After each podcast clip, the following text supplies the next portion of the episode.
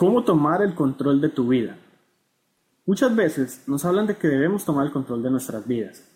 Nos dicen que es nuestra responsabilidad tomar las decisiones que conforman nuestro futuro ahora mismo, que solo nosotros estamos al mando y que debemos por tanto llevar el rumbo de nuestra vida cual si fuera un vehículo camino al éxito.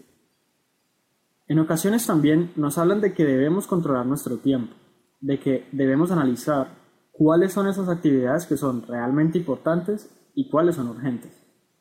Constantemente nos bombardean con información que nos hace pensar que son otras personas las que tienen que controlarnos.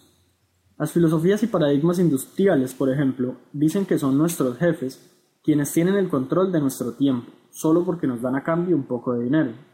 Pero también incluso las mismas personas que apoyan dichos paradigmas se encargan de indicarnos que debemos tener carácter, seguir nuestros sueños, fijarnos metas ambiciosas, etc.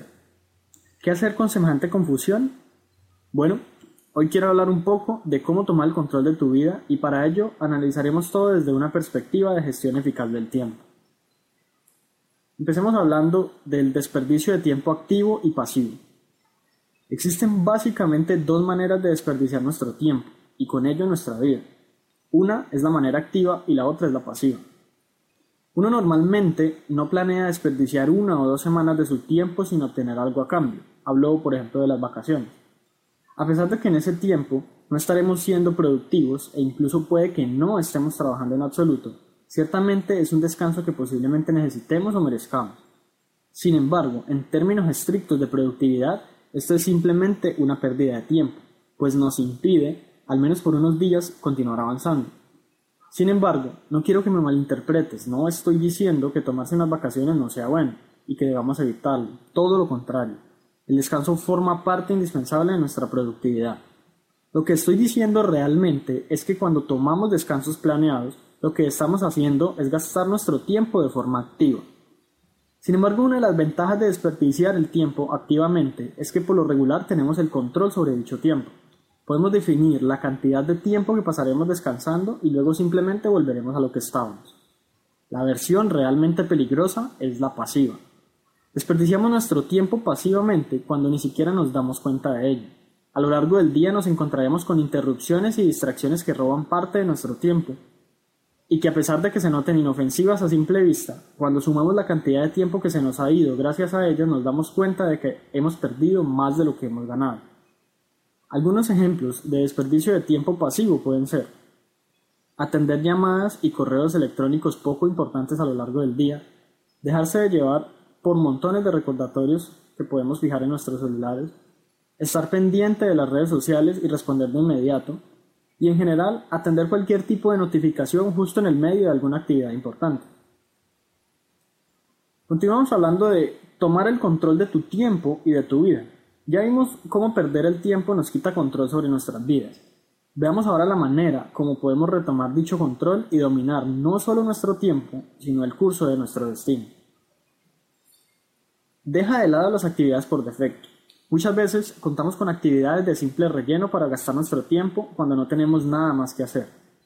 Y está bien utilizar el tiempo libre en ellas dependiendo de nuestra situación. Sin embargo, el problema con las actividades por defecto es que inconscientemente terminamos realizándola incluso en el medio de un buen trabajo productivo. Algunos ejemplos de actividades por defecto podrían ser ver televisión, estar en el computador sin hacer nada productivo, jugar o distraerse e incluso para muchos leer. Estas actividades que podrían en principio no parecer muy significativas son las que terminan rellenando nuestros espacios de tiempo y evitándonos ganar terreno en la conquista de nuestros objetivos y metas. Está bien que definamos tiempo libre para dichas actividades. Lo importante, sin embargo, es no dejar que se cuelen dentro de nuestras etapas productivas. Sea cual sea tu rutina cotidiana, en algún momento del día deberás ser productivo, así trabajes o no. Si eres un emprendedor que trabaja en casa, tendrás que dominar tu tiempo para que el tiempo no te domine a ti. Si por el contrario tienes un empleo, deberás ser productivo en dicho empleo para evitar llevar trabajo a tu casa e incluso para ganar más dinero con menos esfuerzo. Si tienes una empresa, parte del tiempo que le dedicas a tus actividades diarias deberán ir enfocadas en el crecimiento y mejoramiento de los procesos empresariales que lleves a cabo. En definitiva, sin importar lo que haces, las actividades por defecto van a estar presentes, y lograr dejarlas de lado o controlarlas es una de las mejores decisiones que podrías tomar ahora mismo. En vez de rellenar tu tiempo con dichas actividades, busca otras que te gusten y que contribuyan a tu crecimiento como persona y como profesional o experto en cierta área, incluso si eres ama de casa. Vamos a analizar la, la analogía de la crema dental. La siguiente es una analogía que me ayuda mucho a comprender la manera como invertimos nuestro tiempo y nuestra vida. Muchas personas piensan en el tiempo como el agua que fluye por un río o la arena que se desliza de un lado al otro en un reloj de arena. Cada momento es como una fotografía del estado actual de dicho torrente y el tiempo corre por sí solo sin que parezcamos tener control alguno sobre él. Sin embargo, si imaginamos nuestra vida y nuestro tiempo como un tubo de crema o pasta dental, veremos que hay algunos conceptos interesantes.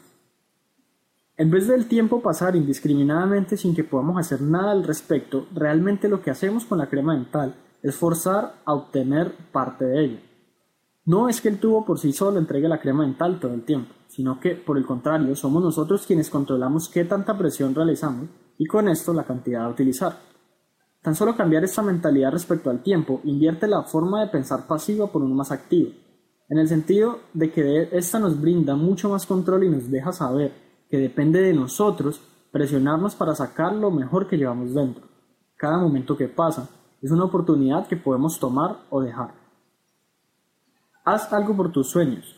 Me pregunto si cada día de tu vida le dedicas al menos 5 a 10 minutos a actividades que contribuyan con tus sueños. Si eres una persona promedio, lo más probable es que me respondas que no. Y si este es el caso, no te preocupes. Siempre estás a tiempo de cambiar y de mejorar estos aspectos de tu vida. Ten en cuenta, claro, que mientras más tiempo dejes pasar, más oportunidades se irán de tus manos y menos beneficios podrás obtener en el corto y largo plazo. Deberías tener una lista con todos tus propósitos allí plasmados y cada día de tu vida dedicarle parte de tu tiempo a hacer algo al respecto. Esta es quizás una de esas actividades que podría reemplazar dejando de lado las actividades por defecto o de relleno. Y finalmente, vamos a hablar de que lo más importante va primero. Sin importar a la hora que te levantes día a día, deberías dejar las actividades con mayor orden de prioridad para ser realizadas antes que todas las demás. Con esto quiero indicarte que las primeras horas de tu día son quizás las más productivas en el sentido en que tienes la mente libre de muchos pensamientos e ideas que podrías recolectar a lo largo del día. Dedícale la parte inicial de tu día a las cosas que verdaderamente importan y que contribuyen con tu misión de vida. ¿Aprovechas al máximo tu tiempo y tu vida? ¿Sientes que tienes el control? ¿Conoces alguna otra estrategia? Déjanos tu comentario en la parte de abajo.